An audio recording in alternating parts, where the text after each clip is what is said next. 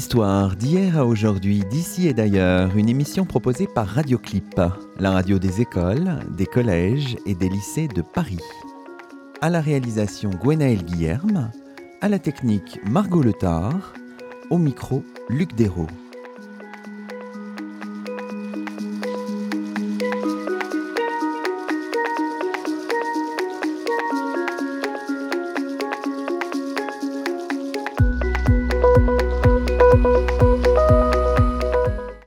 À toutes et à tous, c'est le 17e numéro de Chemin d'Histoire, une émission proposée par Radioclip, et nous avons la joie de cheminer aujourd'hui en compagnie de Caroline Callard. Bonjour à vous. Bonjour Luc. Caroline Callard, vous êtes directrice d'études à l'École des hautes études en sciences sociales, chercheuse auprès du César, le Centre d'études en sciences sociales du religieux.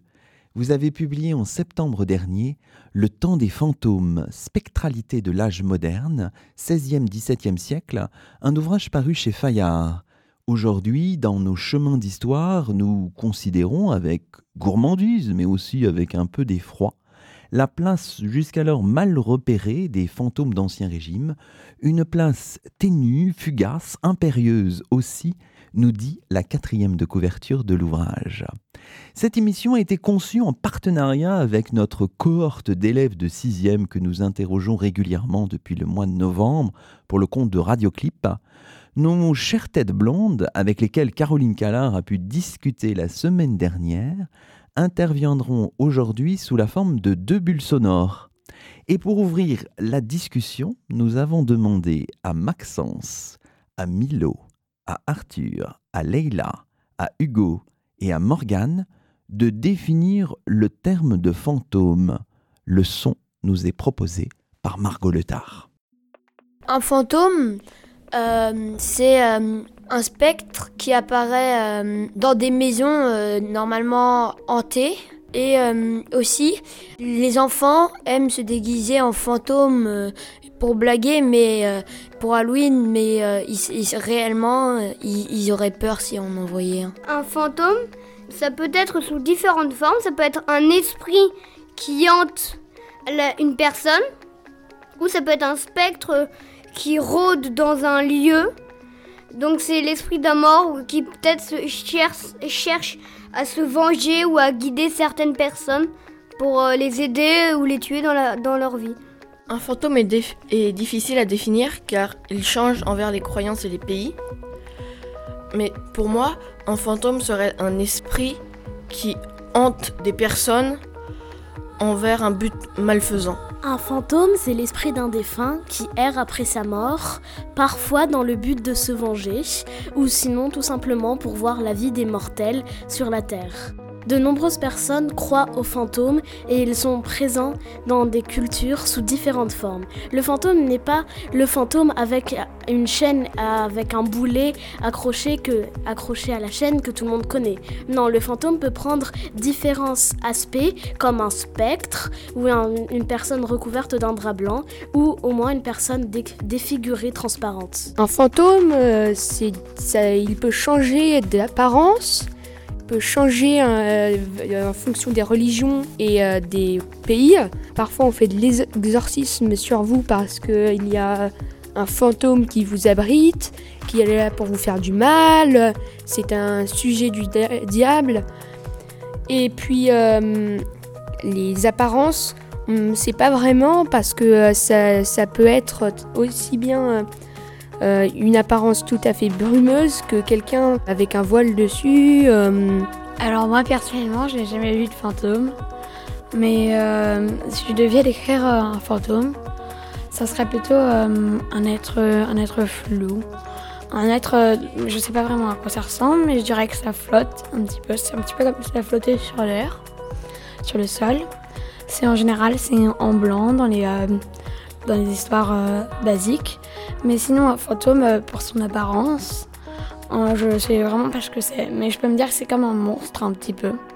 Parce que les monstres, ils ont une fin. C'est un monstre. Un monstre, on sait pas vraiment à quoi ça ressemble. Un monstre, ça peut avoir diverses formes, diverses apparences. Du coup, c'est comme euh, un fantôme, on n'a aucune preuve. Et du coup, on sait pas vraiment à quoi ça ressemble. Un fantôme, c'est le fruit de l'imagination, je pense.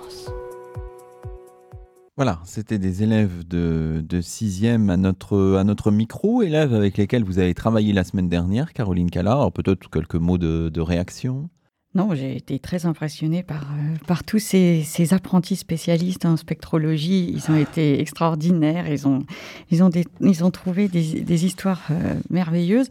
Moi, ce qui m'a frappé en les entendant, c'était euh, de, vérifier une nouvelle fois euh, la continuité de, la forme fantôme, au fond, euh, au, gré des, histoires. Hein. Le, fantôme, c'est un personnage qui est pris dans une, intertextualité très dense, c'est-à-dire que les, les, premières histoires de fantômes, on les repère à l'Antiquité, et euh, par exemple, dans la lettre de Pline le Jeune, qui date donc du, du premier siècle après, Jésus-Christ, entre le premier et le second siècle, et, c'est lui le premier qui va décrire euh, le fantôme d'Athénodore comme cette espèce de, de, spectre en haillon et surtout qui est euh, qui a au pied des chaînes. Hein, le, le boulet, on voit la figure du boulet revenir souvent sous la, sous la parole des enfants.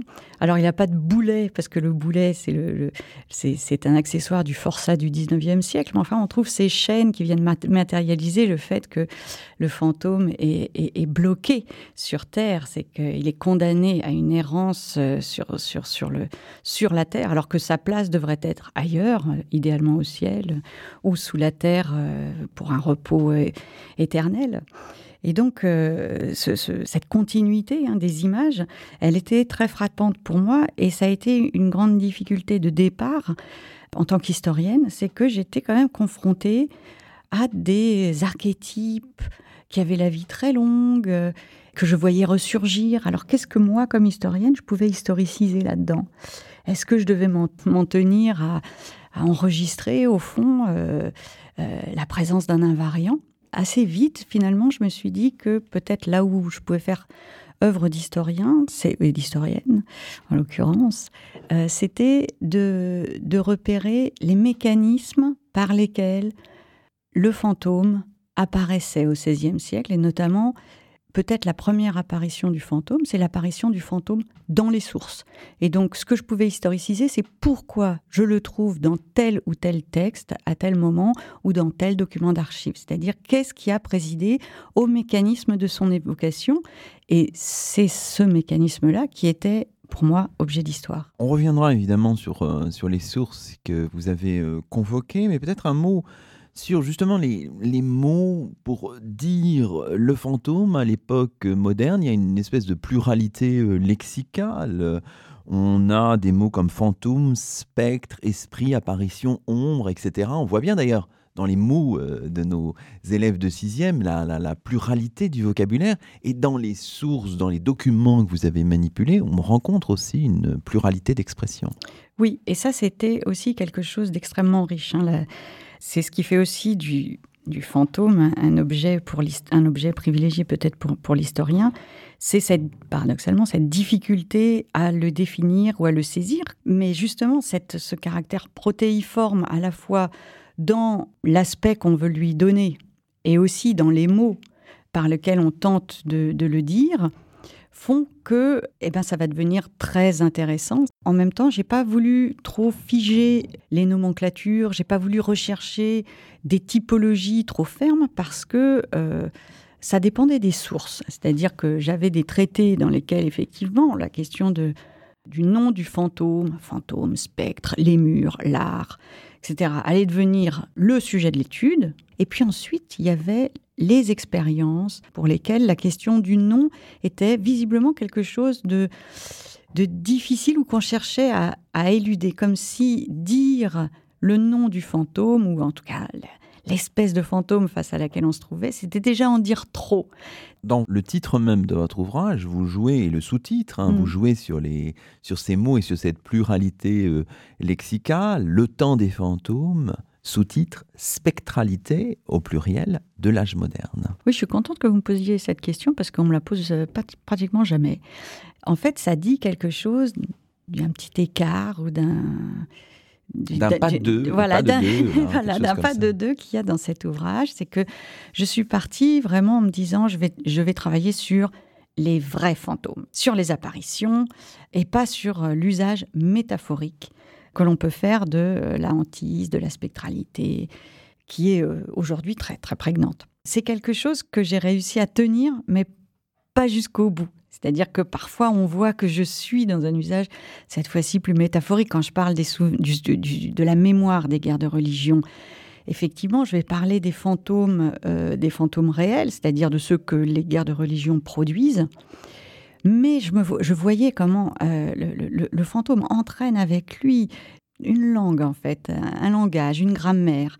J'ai travaillé à la fois sur des, apparitions réelles, fruits d'un temps, euh, d'un temps euh, panique, d'un temps de, crise, mais j'ai aussi travaillé sur euh, ce sentiment qu'avaient les contemporains d'être hantés, d'être vexés d'esprit, d'être travaillés par, par, des, par une mémoire obsédante, par des images récurrentes. Il y a la question des images aussi. Et finalement, il n'y en a qu'une sur la première de couverture. Là aussi, c'était un choix peut-être contraint, je ne sais pas, ou est-ce que intellectuellement c'était porté par votre propre réflexion de, rester dans quelque chose de, d'assez peu imagé finalement, Caroline Callard Là-dessus, je vous remercie pour cette euh, remarque qui est vraiment très, qui m'est très utile parce que je me l'étais pas faite. Euh, à l'origine, il y a plusieurs choses. Il y a les, deux, les deux éléments que vous évoquez. Il y a une contrainte éditoriale, c'est-à-dire que je n'avais pas de, crédit pour, euh, pour mettre des, des, illustrations, mais ça m'a pas tellement gêné parce que j'avais pas beaucoup d'images. Euh, au départ, j'étais partie pour faire un chapitre sur la culture visuelle du fantôme. J'avais quelques, quelques images, j'en commande quelques-unes dans, le, dans, le, dans l'ouvrage, mais ça m'a frappé cette, cette absence d'images. Je pense qu'effectivement, la difficulté de la position de l'Église catholique et protestante aussi, hein, sur euh, de, décider de l'orthodoxie du fantôme. En fait, en réalité, la, difficulté que, ces églises ont à manipuler le personnage du fantôme parce qu'il a partie liée avec les superstitions, avec euh, les croyances des, populations, faisait que euh, les, artistes n'avaient pas au fond de, ce qu'on appellerait aujourd'hui la charte graphique du fantôme, c'est-à-dire qu'il n'y a pas d'image stéréotypée du fantôme qui soit d'un maniement sûr. Puisque je vous rappelle qu'en théorie, en tout cas en Italie, par exemple, le, les, les, les, artistes euh, sont soumis à une surveillance euh, religieuse au même titre que les, que les ouvrages, même si dans la pratique ça marche, ça marche moins, qu'avec les, moins bien qu'avec les ouvrages. En tout cas, les, artistes savent qu'ils doivent négocier avec l'orthodoxie religieuse et cette espèce de, de difficulté à, à pouvoir compter sur une, sur une image mm, stable, stabilisée et, orthodoxe du fantôme a probablement entravé le, la, production euh, des, des, artistes. À part cette belle, cette belle peinture de, de Salvatore Rosa qui est euh, sur la, la, présentation, la première de euh, couverture, de, mon, de mon livre. Donc il y avait peut-être une, une contrainte. Mais c'est vrai que donc cette contrainte euh, éditoriale, elle a, reflété une contrainte qui était euh, qui s'exprimait par une raréfaction de, des images de fantômes, qui à son tour, puisque vous me le suggérez, je, je prends avec bonheur euh, cette lecture généreuse. C'est vrai que peut-être hein, c'est euh, un appel à la fantasmagorie de, mon lecteur. En tout cas, si ça fonctionne comme ça, j'en suis, j'en suis ravie. Alors, comme tous les très bons livres, hein, il y a un paradoxe initial au départ. Hein. Pour Max Weber, euh, l'avènement de là ou des réformes protestantes, euh, force de rationalisation au début du XVIe siècle, cet avènement marquerait le début d'un processus amplifié, étendu par, euh, par la suite, de désenchantement du monde, et donc serait à l'origine d'une certaine forme de modernité délivrée des, des, spectres. Or, évidemment, on le constate, l'époque moderne, et singulièrement les 16e et 17e siècles que vous prospectez, voit un foisonnement des fantômes. Là, il y a ce, ce paradoxe initial hein, que vous expliquez assez remarquablement dans votre introduction, qui lance votre propos, Caroline Callard. C'était une façon de, réinscrire cette petite histoire des fantômes dans une histoire beaucoup plus vaste, pour montrer comment le, fantôme, c'était le petit caillou dans la chaussure de la modernité. Le grand schéma de Max Weber a été élaboré au début du XXe siècle, celui du désenchantement du monde, d'un monde qui serait dépris de cet animisme, ou en tout cas de cette nature animée. Euh, et Max Weber donnait à la réforme dans ce processus de désenchantement un rôle moteur. D'abord, en ce qui concerne les, fantômes, pour une raison toute simple, c'est que le protestantisme récuse le dogme du purgatoire. Si vous supprimez le purgatoire, vous supprimez la possibilité pour les morts de revenir auprès des vivants. Vous n'avez plus que deux sortes possibles d'apparitions, les apparitions divines et les apparitions diaboliques. Donc j'avais euh, ce, grand schéma. Je ne voudrais pas exagérer le, geste que je fais. C'est que c'est vrai que ce, grand schéma a été depuis euh, largement amendé euh, par les historiens, mais c'est vrai qu'en ce qui concerne les fantômes, on avait quand même dans l'historiographie deux grandes périodes.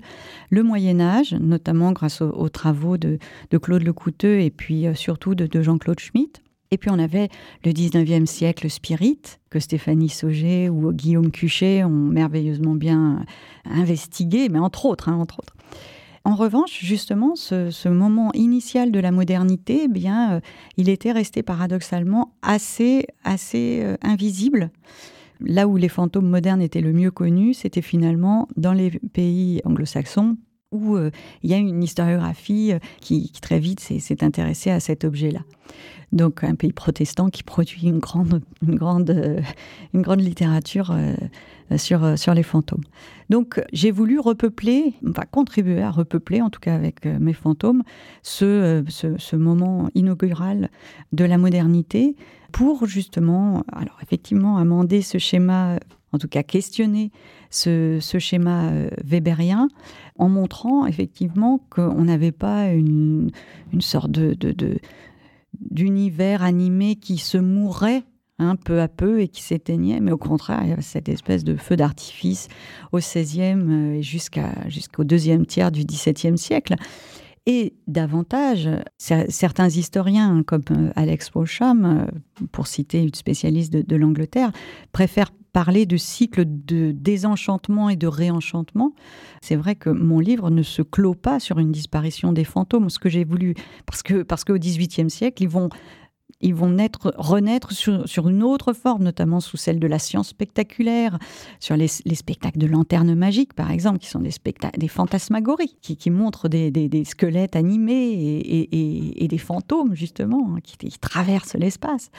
Euh, donc, j'ai pas voulu terminer mon livre sur euh, la sortie des fantômes de, de, la modernité, mais au contraire, pour dire que, au fond, moi, j'avais essayé de déterminer un moment de spectralité un régime de spectralité, si vous voulez, qui laisse la place à un autre temps. Ce moment de spectralité que vous envisagez, il est très ancré notamment dans ce XVIe siècle. Alors il y a chez vous des, un vocabulaire parfois euh, un petit peu. On sent cette, cette patte de, Denis Crouzet, c'est en panique aussi, cette Global Crisis de Geoffrey Parker, mm. tout ça. Donc vraiment, il fallait enraciner les choses dans ce contexte, notamment celui effervescent, bouillonnant des guerres de religion du second XVIe siècle. Oui, c'était un peu euh, une difficulté parce que c'est c'est un temps euh, mal, connu. Alors justement, cet ouvrage se, veut malgré tout euh, adressé à un public qui dépasse celui des spécialistes du XVIe siècle.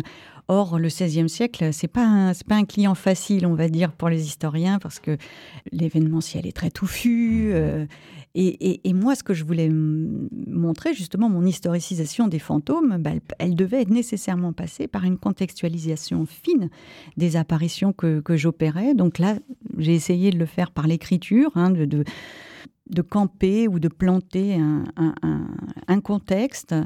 Donc il fallait, par l'écriture, parvenir à évoquer de façon suffisamment épaisse, suffisamment dense ces événements sans pour autant accabler mon lecteur. Je ne sais pas si j'y suis arrivée, je, forme le vœu, mais ce, ne sera pas à moi de le dire.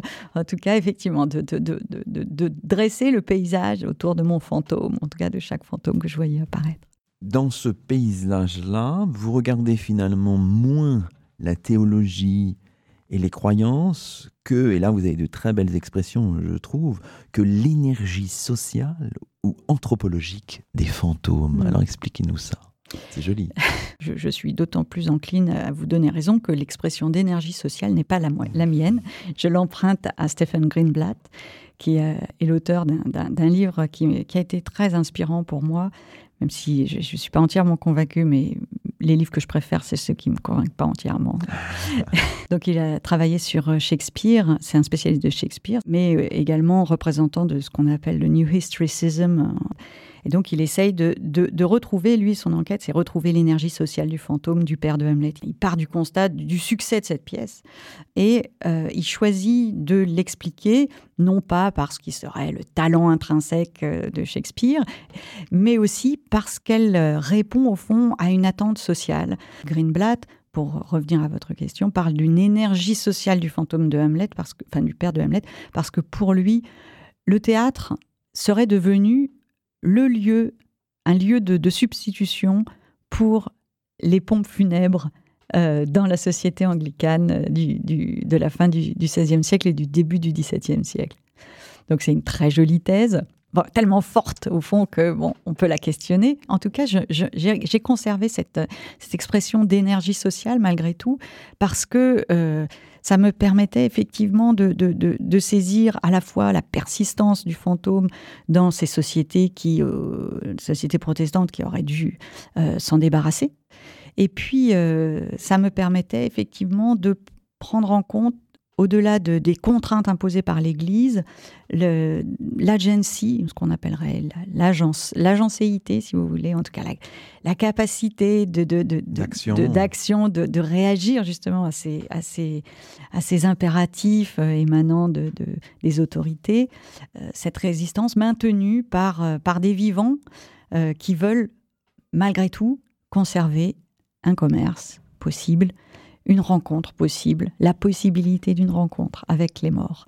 Donc on voit bien, hein, vous le dites hein, finalement, un, un des points forts de votre ouvrage, c'est de comprendre ce que les fantômes permettent de faire dans les sociétés d'Ancien Régime et ce qu'on fait avec eux. Et vous ajoutez aussi comprendre le fantôme comme l'acteur d'un monde à découvrir et non plus comme la balise du monde déjà connu. Ça, ça veut juste dire hein, que souvent on fait du fantôme un symptôme. Le, fantôme serait le symptôme d'une société en crise, d'une société traversée par des grandes mortalités, euh, et notamment il y, a les, guerres de religion, mais il y a aussi la peste. Souvent, on, en a fait effectivement l'objet d'un, un objet symptôme, c'est-à-dire symptôme de quelque chose d'autre que lui, qu'il faudrait et qu'on va retrouver au fond. En déplaçant le questionnaire vers une approche qu'on pourrait qualifier de plus pragmatique, hein, que j'ai emprunté notamment à Vinciane Després et à, à Elisabeth Claverie, qui a travaillé sur les apparitions de la Vierge dans un contexte contemporain. Poser la question de qu'est-ce que le fantôme fait et qu'est-ce que le fantôme fait faire, c'était aussi euh, déplacer la question, quitter au fond les parages euh, assez, assez connus de l'histoire religieuse, de l'histoire des croyances, pour aborder une autre histoire possible, celle qu'on fait avec les fantômes, pas celle qu'on fait du fantôme euh, comme symptôme, justement.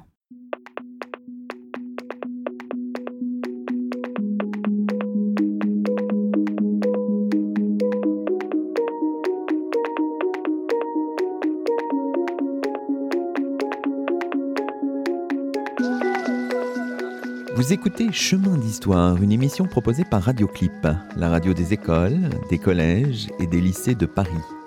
Ce numéro est mis en onde par Margot Letard.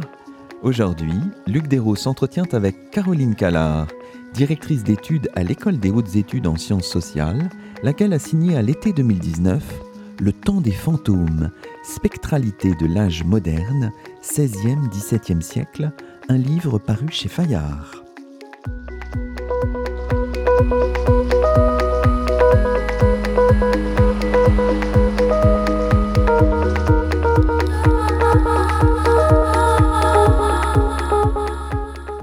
Alors, on peut aborder bien sûr la question, qui est une question évidemment cruciale pour l'historien, pour l'historienne, la question des sources.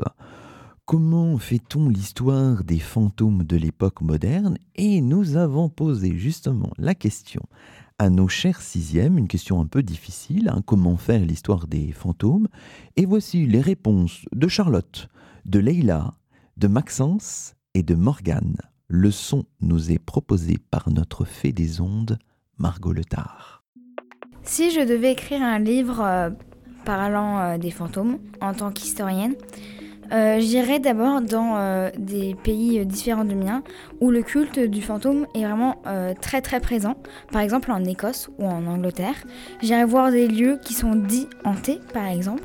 Peut-être même euh, des, archives car euh, il y a plusieurs siècles le- les gens qui disaient avoir vécu une expérience paranormale étaient crus.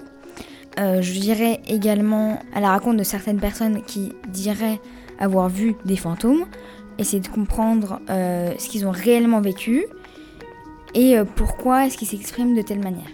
Pour écrire un livre sur les fantômes, mes sources, je voyagerai, je voyagerai pour rencontrer des gens d'une autre culture que moi, que mon pays, avec peut-être des croyances plus approfondies sur les fantômes. J'irai aussi dans des lieux qu'on dit hantés pour euh, voir s'il y a des signes ou des marques de fantômes. Euh, je chercherai aussi peut-être euh, dans les anciennes lignées de gens ayant vu des fantômes pour voir comment la peur de des fantômes s'est transmis de génération en génération pour entendre l'avis d'arrière-petits-fils de personnes qui ont euh, vu des fantômes. Si je devais écrire un livre sur les fantômes, euh, d'abord j'irais euh, voir, voir des personnes qui ont vu des fantômes et qui sont sûres d'eux pour, pour m'inspirer un peu, oui. Aussi j'irais voir dans des bibliothèques des livres, euh, des livres déjà écrits sur les fantômes et comment, euh, quand c'est apparu, comment euh, il ça a été créé. Alors, si j'étais historien des fantômes, du coup, je pense que j'irais sur, surtout dans les bibliothèques, les archives, toutes sortes de bibliothèques pour, qui concernent le euh, 17e, 18e siècle, enfin le temps des fantômes, pour pouvoir me mettre dans le dans l'esprit des gens qui y habitaient à l'époque. Après, c'est là que je commencerai mes recherches sur les fantômes pour pouvoir être plus clair. Mais je pense que j'irai aussi euh, un petit peu partout dans le monde, je pense, pour, euh, pour regarder où, comment les traditions des fantômes sont différentes, comment les gens voient les fantômes, si euh, chacun a son fantôme personnel, ou si c'est un fantôme copain. Voilà, c'était nos, nos élèves des, de 6e. Alors, Caroline Callard, peut-être une, une réaction à toutes ces propositions. C'est dur d'être à la hauteur de, de ces réponses, euh, alors euh, qui sont merveilleuses. hein. Alors évidemment, je retiens le- l'idée qu'il faut parler aux fantômes pour faire des livres sur les fantômes, alors qui témoignent d'une approche plus anthropologique peut-être qu'historique de la part euh, de, de- de ces élèves. On les, on- ils se font une, une idée du savoir euh, comme une aventure, et ça c'est comme un voyage, ah, hein. comme un voyage. C'est les Indiana Jones de la spectralité. euh. Absolument.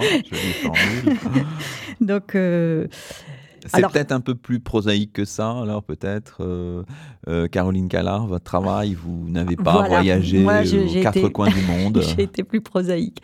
Je me suis cantonnée à effectivement euh, le travail de l'historien qu- qu'évoque le, le dernier, le dernier élève euh, qui, parle et qui évoque les bibliothèques. Alors cela dit, c'est vrai que les bibliothèques, elles aussi, entretiennent un lien ancien avec les fantômes, ne serait-ce que dans, le vocabulaire. hein. le fantôme, c'est ce qu'on met à la place de, du livre qui n'est pas en place depuis le 19e siècle. J'ai même euh, fait une petite étude pour savoir d'où venait cet, Ah cet emploi. Mais c'est vrai que les bibliothèques aiment beaucoup le vocabulaire de la spectralité, aiment parler des livres comme de corps, comme d'êtres. Mhm. Euh, on parle de, de- de- de fichiers morts, de- voilà, de fantômes. Il y a tout un, tout un vocabulaire de la bibliothéconomie qui naît d'ailleurs au 19e siècle, c'est pas un hasard, et qui emploie ces- ces- ce vocabulaire-là. Donc moi, été euh, de manière moins... euh, moins aventureuse, très peu aventureuse d'ailleurs, parce que euh, finalement j'avais beaucoup moins de documents d'archives que de textes imprimés, donc l'accessibilité euh, des textes était plus facile, et donc j'ai beaucoup travaillé à la Bibliothèque nationale dans les imprimés. J'ai quelques sources d'archives, mais pas moins que, ce à quoi je, je m'étais attendu. Il n'y a pas d'archives du fantôme, même euh, dans les fonds des, des, visites pastorales, euh, il n'y a pas, pas grand-chose. Euh, et puis il aurait fallu tellement partir à la pêche que ça aurait été complètement euh, illusoire de vouloir mener un travail uniquement sur les archives. J'aurais, perdu beaucoup trop de temps et puis j'avais surtout énormément de matériaux dans toutes, les, toutes sortes d'imprimés publiés au, XVIe siècle. Ce qui me fascine effectivement, c'est que le fantôme apparaissait dans des textes de statuts extrêmement différents. Et c'est une des grandes des grands éléments de rupture avec la période précédente. Il n'y en, a pas tant que ça, hein, mais, en tout cas celui-ci euh, l'était, c'est que ça sort complètement et de la théologie, mais c'était déjà un petit peu le cas euh, à la fin du Moyen Âge, mais aussi des ouvrages de dévotion. Alors, il y a des traités ad hoc, hein, des traités de spectrologie, il y a des, euh, des, petits libelles qui ne se donnent pas directement comme des, des ouvrages de dévotion, même si évidemment cet horizon-là est, présent. On le voit dans tous les imprimés qui forment la doctrine du droit. On le voit dans, toute, une série d'imprimés de nature scientifique. On le voit dans la littérature. Les fantômes pullulent. Plein d'anecdotes spectrales un peu partout. Hein. Et ça aussi, c'était l'autre difficulté, c'est que ce sont, euh, ce sont beaucoup des petites histoires. Il y a un auteur qui m'a été, qui m'a servi de guide, c'est Pierre Leloyer, qui est un, magistrat angevin, qui précisément se donne pour objectif de dépasser cet amoncellement de euh, singularité. Même si ce qu'il construit, c'est une encyclopédie spectrale qui euh, recense tout un tas de, tout un tas de, récits d'apparitions, toutefois, il y a un désir de mettre un peu d'ordre dans ce foisonnement et d'arraisonner cette diversité, cette multiplicité des formes que, prend, que prennent les fantômes et les spectres pour en faire un objet de science. Alors cet ouvrage, euh, ce traité fondamental, il y a une édition de 1586, une autre de de 1605, c'est Discours et histoire des spectres, visions et apparitions des esprits, anges, démons et âmes, se montrant visibles aux hommes, en huit livres pour l'édition de, de 1605. Alors est-ce que ça marque euh, une espèce de chant du cygne? On a l'impression que non, d'après ce que vous nous avez dit tout à l'heure, ou, ou, une forme de réarmement savant, en quelque sorte, en ce début du XVIIe siècle? Alors c'est sans doute le produit d'un réarmement savant qui a été préparé par la philosophie, par, le, par l'enquête humaniste, par euh, la redécouverte des textes antiques, par la, par la publication et le réagencement de certains textes d'Augustin. Si ça arrive à ce moment-là, 1586, 1605, c'est vraiment déjà parce que toute une production peut être euh, justement systématisé, ordonné, agencé dans ce grand traité qui euh, double quasiment entre une édition et l'autre et qui fait euh, plusieurs centaines de pages, plus d'un millier de pages plus exactement.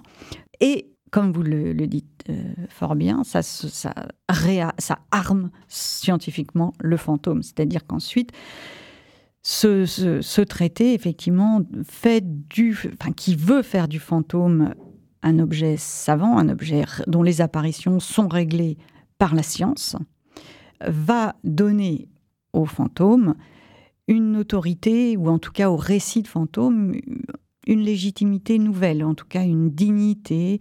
En tout cas, c'est le projet de le loyer, hein, de, lui faire place parmi, enfin, dans une, dans, une histoire euh, des savoirs, au même titre que les objets de la nature, hein, les plantes, les animaux.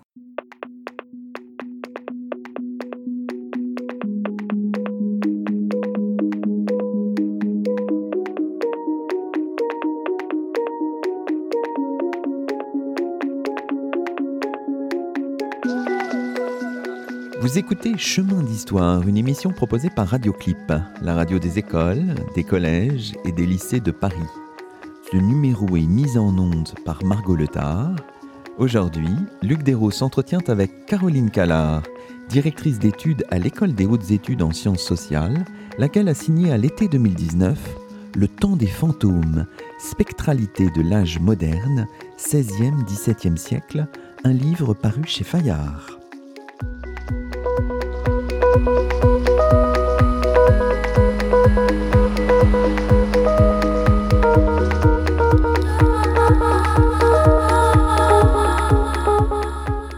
C'est un des points forts de votre ouvrage, évidemment, qui, fascine, hein, un mm. petit peu fascinant, ce prisme judiciaire, le fantôme au tribunal. Hein. Alors, il y a quelques affaires, on peut y revenir rapidement. Alors, l'affaire Anne Dumoulin, que vous aviez mm. explorée d'ailleurs dans un article paru en, en 2018 dans la revue historique, hein, qui est une affaire vraiment tout à fait intéressante, datée de 1572, quelques Mhm. mois, donc avant la Saint-Barthélemy, puisqu'on est au début de l'année plutôt. Une affaire qui fait euh, grand bruit. Anne Dumoulin, ses deux enfants, sa servante, une nourrice sont retrouvés assassinés à Paris. Des cousins d'Anne Dumoulin sont mis en cause. Au procès, l'avocat du veuf, Simon Bobet, euh, c'est le nom du veuf, l'avocat s'appelle Barnabé Brisson, évoque le témoignage du spectre d'Anne Dumoulin. Et l'avocat de la partie adverse, Étienne Pasquier, réfute ce point. L'affaire est finalement euh, judiciairement irrésolue à la fin, mais que nous dit cette, euh, cette affaire que vous avez saisie notamment dans les, plaidoyers des deux avocats? Elle est judiciairement résolue, mais elle n'est pas résolue euh, dans les faits. Le tribunal décide que voilà, il ne, pourra pas déterminer euh, l'identité du coupable. Mais ce qui m'avait fasciné dans, ce, dans cette affaire Anne Dumoulin, c'était voir apparaître sous, les, sous la plume de, et, la, et la voix de Barnabé Brisson le témoignage, faire avancer le témoignage, donc complètement imaginaire, enfin complètement, en tout cas qui ne reposait sur aucune preuve tangible, hein. Euh, ce témoignage apporté par le veuf qui dit que sa femme lui est apparue dans la maison et lui a dit le coupable c'est le cousin. Je passe l'arrière-plan de, cette histoire, mais il y a un arrière-plan politique, puisque ce cousin, il est lié euh, à Michel de l'Hospital, qui est une personnalité importante, euh, même si elle est un peu en retrait dans ces années-là, qui a le, la volonté de Barnabé Brisson de- d'avancer, même s'il est prudent, hein, il, il avance et on sent qu'il n'est pas non plus très sûr de lui, mais comme il le dit, euh, les, les- les- les le, sac à procès euh, est vide, c'est-à-dire les, les- les- les- les sacs dans lesquels on enferme l'épreuve, euh, eh bien, ces sacs sont vides. Il n'y a rien, il n'y a rien, il n'y a aucune preuve tangible. Et donc, face à l'absence de preuve tangible, on tente la preuve intangible par excellence, le témoignage du fantôme de l'assassiné qui puise là aussi quand même à une grande tradition littéraire, euh, même à l'époque, ils en sont très conscients. Et c'est ce que va euh, opposer à Barnabé Brisson, l'avocat de, la défense, qui n'est autre donc qu'Étienne Pasquier. On a là deux grands, grands, grandes figures euh, d'avocats du, XVIe siècle, même si là, ils en sont un petit peu à leur début, en tout cas pour, pour Étienne Pasquier. Étienne Pasquier va opposer à ce fantôme d'accusation d'autres fantômes. Alors il va évoquer des fantômes, il va le renvoyer effectivement à une, une, imagination littéraire, etc. Et puis ensuite, il va renverser la métaphore du fantôme, il va l'adresser au veuf lui-même et, va, va se servir de cette métaphore spectrale pour dire que derrière le- le- le veuf éploré, enfin le veuf éploré est un fantôme et que derrière il y a une âme sans scrupules et qui battait sa femme. Enfin bref. Euh, donc on a un jeu ici tout à fait euh, raffiné, euh, à plusieurs entrées, un spectre en cache un autre. Et euh, le, dernier spectre, au fond, qui, est caché, c'est que euh, cette maison de Simon Bobet, cette maison va être rachetée par un autre des grands un autre protagoniste de, ce XVIe siècle pour les, pour les historiens, qui n'est autre do- donc que euh, Pierre de l'Étoile, qui a donné aux historiens un, journal, un registre journal où, euh, qui sert de base à notre compréhension du Paris des guerres de religion, un matériau fondamental. Et donc, euh, cette, euh, ce troisième spectre, au fond, qui se, qui se profile. euh, bah, ça a été pour moi l'occasion de, de, de faire une petite réflexion de, de type méthodologique sur ce que euh, l'historien est capable de, de- de dire des croyances des uns et des autres. Oui. Un joli jeu de, de table gigogne. Mm, un peu, c'est- exactement. C'est tout à fait intéressant. Alors, une autre affaire cruciale, quoique d'une manière complètement euh, opposée que vous évoquez, ici, euh, les spectres menacent les hommes, c'est l'affaire bordelaise, hein, dans le Mm. ressort du Parlement de, de Guyenne, de la rue de la Rousselle, une affaire par laquelle la justice reconnaît que la présence d'esprit dans une maison puisse être une clause recevable autorisant la rupture du bail. C'est un arrêt du 25 mars 1595, l'arrêt des démons, par lequel la Cour, je cite, a jugé le fait posé par les intimés que la maison de la plante était vexée et inquiétée par les esprits ou démons, être recevable, pertinent et admissible conformément à l'usance et tradition de l'Église, à l'autorité des saints-pères, à la résolution des scolastiques, à l'opinion des philosophes et décisions des jurisconsultes récents, et à l'expérience invétérée depuis tant de siècles, mais que, pendant le procès, le bail à loyer devait tenir. Évidemment, vous analysez magnifiquement le, discours du second président du Parlement de Guyenne, André de Nesmond ou de Némont, qui noue étroitement le spectre à l'orthodoxie catholique. Et c'est assez passionnant, on est à la toute fin de ce XVIe siècle et à la fin des guerres de religion. Oui, et ça c'était euh, quelque chose qui m'a beaucoup frappé, l'opposition entre Paris et Bordeaux. Paris qui est un parlement plutôt euh, sceptique. Et ici, à Bordeaux, où le contexte est un petit peu différent, c'est une capitale catholique en pays protestant, où on sent la menace euh, huguenote plus, beaucoup plus proche qu'à Paris, où à partir de 1572, au fond, la population euh, huguenote est résiduelle et, euh, Paris va, va, va, va, basculer dans la Ligue. À Bordeaux, on sent les magistrats. Mon, sentiment, c'est qu'ils ne pouvaient pas se payer le luxe d'exprimer un scepticisme vis-à-vis d'une croyance qui était considérée comme euh, orthodoxe par l'Église catholique. Même, même plus, ils vont faire du fantôme un marqueur de catholicité à Bordeaux. Et c'est ce que, c'est ce que tente André de Némont dans, l'arrêt des esprits. Euh, on voit que euh, dans un premier temps, les, avocats de, la propriétaire avaient tenté de dire euh, à la fois que bah, oui, la question de la recevabilité, ça n'existait pas cette clause, c'était pas dans le droit, donc euh, c'était pas plaidable. Et puis ils avaient aussi dit, et puis ces, fantômes, ils existent que dans l'esprit de, des, des, partis, et que voilà. Donc il y avait une dimension. On parlait à la fois de recevabilité, de tradition jurisprudentielle, mais on parlait aussi de, euh, de l'existence ou non des fantômes. Et on voit très bien André de, André de Némont qui va reprendre cette question-là et qui va nouer la possibilité ou la question des maisons hantées à la catholicité. Et c'était pas du tout évident parce que euh, l'esprit qui revient dans la maison, il peut être euh, il peut être diabolique. D'ailleurs, la plupart du temps, ça colle mieux avec une apparition diabolique qu'avec une apparition d'une âme du purgatoire, puisque il effraie les populations jusqu'à les faire mourir. Hein. Dans l'affaire de la, de la Rousselle, le propriétaire explique, explique enfin le, locataire explique que sa femme est morte de frayeur. Donc on a vraiment là quelque chose qui serait plutôt de, de, l'ordre du, diabolique. Malgré tout, l'affaire euh, est portée le tribunal parce, euh, devant les tribunaux parce que le, rituel d'exorciste qui a été tenté, c'est la première chose qu'on a, qu'on a fait. Hein. On a fait appel comme il se doit à l'exorciste, mais ça a échoué. Et donc le, fantôme de la rue de la Rousselle, ben, ça peut être aussi une âme du purgatoire. Mais là aussi, ça pose d'autres problèmes pour le catholique, c'est-à-dire et c'est ce que vont dire les avocats de la partie adverse, c'est dire, mais si c'est une âme du purgatoire et qui a besoin d'aide, il faut pas, il faut pas la laisser dans, la détresse. Au contraire, il faut s'adresser à elle, écouter ce qu'elle a à nous dire et remplir la mission qu'elle nous donne. Et ainsi, la maison ne sera plus, euh, ne sera plus euh, infestée d'esprit. Et la réponse d'André de Némont, qui m'a paru magnifique, c'était de dire qu'on ne pouvait pas exiger des hommes le courage des philosophes et des saints. Hein. C'est-à-dire, euh, il va produire un certain nombre d'autorités qui ont tenu bon face au spectacle terrorisant du, fantôme, hein, le, philosophe Athénodore dans Pline le Jeune, les saints, euh, les saints ermites des premiers temps euh, de, la chrétienté, Saint, Hilarion. Et, il, va, dire effectivement que bah, face à ce courage de saint ou de philosophe, euh, l'homme doit, enfin, on peut reconnaître à l'homme le droit d'avoir peur. Et euh, c'est dans cette mesure que cette histoire du, droit des fantômes a paru pouvoir ouvrir à une histoire des émotions, de la façon dont on les gouverne, dont on leur fait place.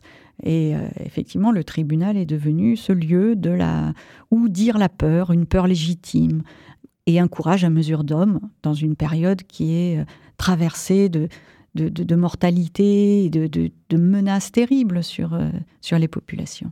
Alors c'est intéressant parce que c'est à cette occasion-là, en examinant quelques procédures judiciaires et en comprenant finalement la façon dont le droit se saisit du sentiment de crainte, que vous discutez ou que vous proposez une forme de, relecture, notamment des travaux de, Jean Delumeau. Alors nous enregistrons cette émission le 14 janvier 2020 quelques heures après l'annonce de la disparition de, Jean Delumeau. Donc nous avons souhaité lui, lui rendre un petit hommage. J'avais eu l'occasion de m'entretenir avec lui pour l'émission Au miroir de Clio sur Radio Campus Rouen, un entretien réalisé en juin 2016 à Cesson-Sévigné, euh, chez lui, un entretien tout à fait émouvant près de, près de Rennes.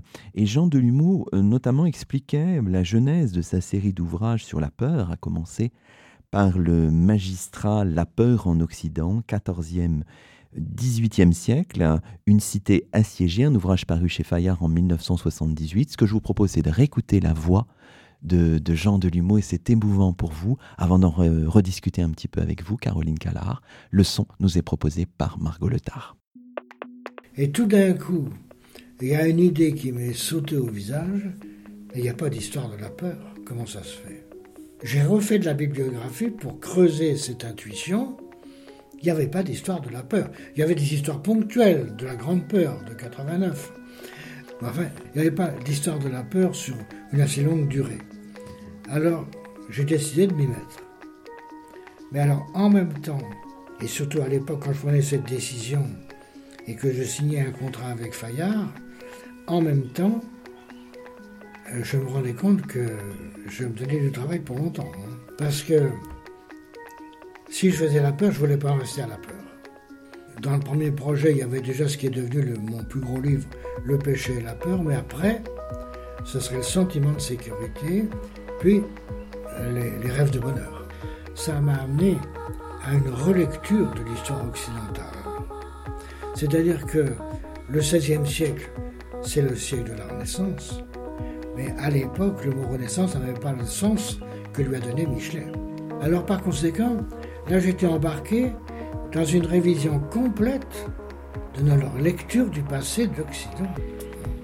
Et j'en suis resté là. Hein. Voilà, c'était Jean Delumeau, émotion euh, ici dans nos studios et puis de l'autre côté aussi derrière la vitre. Hein, euh, notre euh, réalisatrice Gwenaëlle Guillerme a pu entendre les cours de, de Jean Delumeau il y a quelques années. Donc voilà, il y a une petite émotion. C'est vrai que Jean Delumeau, c'est une figure très, très attachante hein, de, de l'histoire de l'histoire moderne et professeur au Collège de France, qui a une carrière aussi faite d'amitié, de, bienveillance. Enfin, c'est une figure qu'on qu'on appréciait beaucoup, euh, Caroline Callard. Je, suis comme vous, je suis, euh, je suis émue euh, de cette, de cette évocation de la voix de Jean Delumeau. J'ai souvent le sentiment d'être, en particulier à la radio, d'être confronté à des, fantômes. Et celui-ci, effectivement, est tout à fait, tout à fait émouvant parce qu'il vient, vient tout juste d'apparaître. Et puis, j'aime bien l'habillage un peu disco de, de, son apparition. Finalement, ça lui donne un petit côté pop qui n'était pas évident au départ. Je, note deux choses. Effectivement, quand il dit euh, il n'y avait pas d'histoire de la peur, euh, y avait pas, on ne faisait pas beaucoup d'histoire des émotions, même si ce qu'il fait, c'est pas ce qu'on appelle aujourd'hui l'histoire des émotions. En revanche, l'histoire du sentiment de sécurité, c'était une, une intuition de Lucien Fèvre, qui avait écrit des choses assez assez fulgurante sur, sur, sur le sujet. Euh, au départ, quand je, quand je travaillais sur les fantômes, j'avais évidemment commencé à lire le, le, gros livre de, de, de, l'humour sur la peur et, et sans cesse je m'énervais parce que je trouvais que c'était une sorte de catalogue. Il parlait de, de, périodes qui étaient plus ou moins traversées par la peur, mais bon, méthodologiquement, ça me semblait, bon, j'étais jeune, j'étais, j'étais plus jeune en tout cas, j'étais plus, j'étais plus ingrate. Et, donc, je, trouvais que méthodologiquement, ça ne tenait pas debout parce que, euh, parce que, effectivement, ça avait un petit côté circulaire. Il allait chercher, il allait trouver ce qu'il allait chercher dans, le, dans, dans, un immense matériau. Et ce qui est, ce qui est pour le coup assez, assez sidérant dans, dans ce texte, c'est que c'est tout ce matériau que lui apportaient en particulier les étudiants. On le voit parce que c'est un, texte qu'il a dû faire quand il était au Collège de France. Et il remercie souvent dans les notes euh, tel ou tel intervenant qui lui a apporté euh, ce, témoignage, cette source, ce document. Et, pour ça, c'est vraiment, vraiment effectivement un texte, euh, un texte fascinant. Et puis après ce, moment de mauvaise humeur, je suis revenue à, de meilleurs sentiments et plus, plus, plus, plus juste. Mais c'est vrai qu'il a défriché un, champ immense. Et il y a beaucoup, beaucoup de, d'éléments que j'ai pu retravailler à partir de lui. Donc oui, bien sûr, je suis, je suis immensément redevable à, Jean Delumeau d'avoir, d'avoir fait ce travail pionnier à l'intérieur duquel je, je, me réinscris.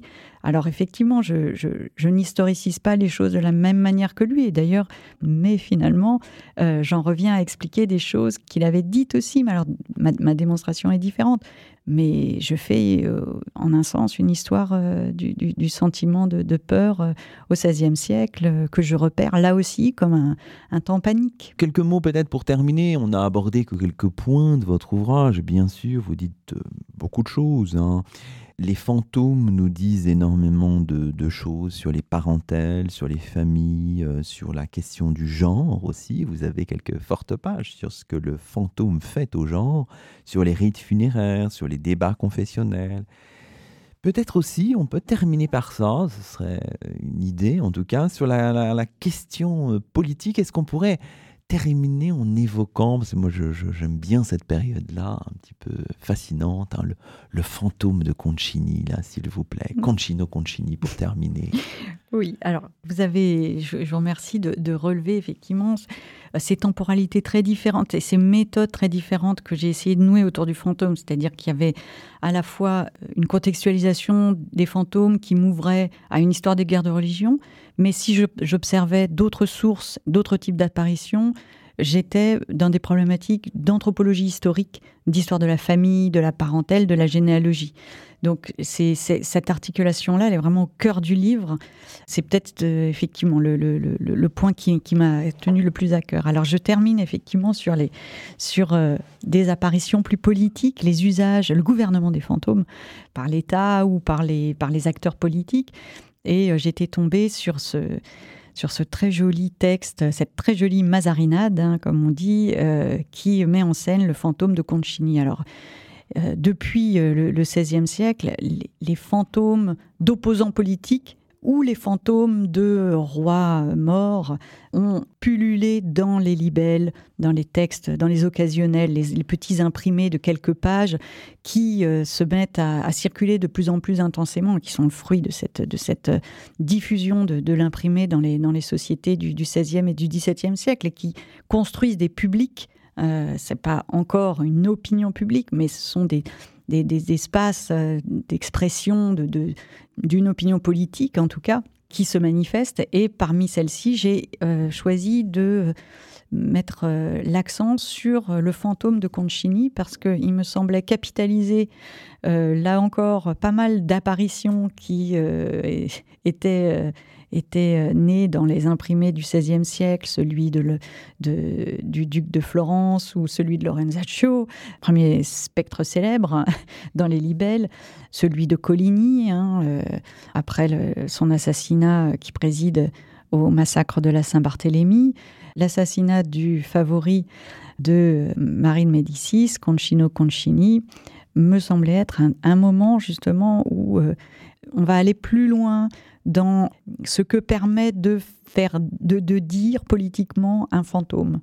Hein. et notamment, il y a un travail sur. pour le coup, là, il y aurait eu une belle illustration à, à placer. J'ai pas pu le faire, mais c'est vrai que le fantôme de Concini est un libelle qui part sur euh, l'image d'un moine avec des, un corps de, poisson, avec des écailles.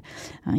et il y a marqué le fantôme de Concini. Et ce qui est extraordinaire, c'est que c'était un réemploi d'un ouvrage d'ictiologie, hein, celui de Pierre Belon, qui était paru au, siècle précédent, donc d'un ouvrage naturaliste, hein, parce que ce, poisson, ce poisson moine entre dans la catégorie des monstres. Il n'y en a pas beaucoup hein, dans le, traité des poissons de Pierre Belon, mais il y en a deux, trois. Et donc il y a, cette figure de poisson moine. Et donc probablement Abraham Saugrin, l'imprimeur libraire qui euh, édite ce libelle sur le fantôme de Concini, va réutiliser, va utiliser, va partir même du, de l'illustration de de Belon pour imaginer une histoire qui va raconter l'arrivée de Concino Concini aux enfers. Il y a un jeu avec ce que c'est que l'imprimé, avec la mémoire que, le public pouvait avoir euh, de ces illustrations, ce que, le, poisson fait au fantôme aussi, en un sens, hein, puisque le fait d'avoir cette illustration comme point de départ hein, du libelle euh, va donner au fantôme des, une dimension qu'il n'a pas. Et puis, notamment, il y, a, un petit intertexte protestant qui se glisse. Donc, autour de cet objet imprimé, texte plus image, on peut reconstituer tout un espace de l'expression politique d'une grande richesse et qui va ensuite avoir grande, une grande fortune puisqu'on le retrouve sous la fronde. Il réapparaît. L'assassinat, je rappelle pour nos auditeurs, c'était en 1617 et puis la fronde, bien sûr, au milieu du, XVIIe siècle. Alors peut-être une ultime question, euh, Caroline Callard. Alors ça y est, ce livre est publié depuis quelques mois maintenant. Alors quel est votre chemin de, de recherche Va-t-il quitter le monde des fantômes? Oui, comme souvent les gens qui travaillent sur les fantômes, après on a envie de revenir à quelque chose de plus, de plus tangible ou de plus, euh, de plus vivant. Alors je, je ne quitte pas le, XVIe siècle, mais euh, je travaillerai, euh, je, travaille désormais plutôt sur, alors toujours de manière toujours plus intense autour de, de questions d'anthropologie historique, mais cette fois-ci plus orientée vers les animaux, la nature, la chasse, tout ce qui euh, fait de cet univers du XVIe siècle un monde animé. Vous reviendrez nous voir pour en parler. Mais tout à fait, avec grand plaisir. Merci beaucoup et c'est ainsi que se termine le 17e numéro de Chemin d'Histoire, d'hier à aujourd'hui, d'ici et d'ailleurs, l'émission d'histoire de Radioclip. Nous étions en compagnie de Caroline Callard, directrice d'études à l'École des hautes études en sciences sociales, qui a fait paraître il y a quelques mois un ouvrage hautement recommandable, vous l'aurez compris, Le temps des fantômes, spectralité de l'âge moderne 16e-17e siècle, un livre paru chez Fayard. À la semaine prochaine pour un nouveau rendez-vous d'histoire sur Radioclip, la radio des écoles, des collèges et des lycées de Paris.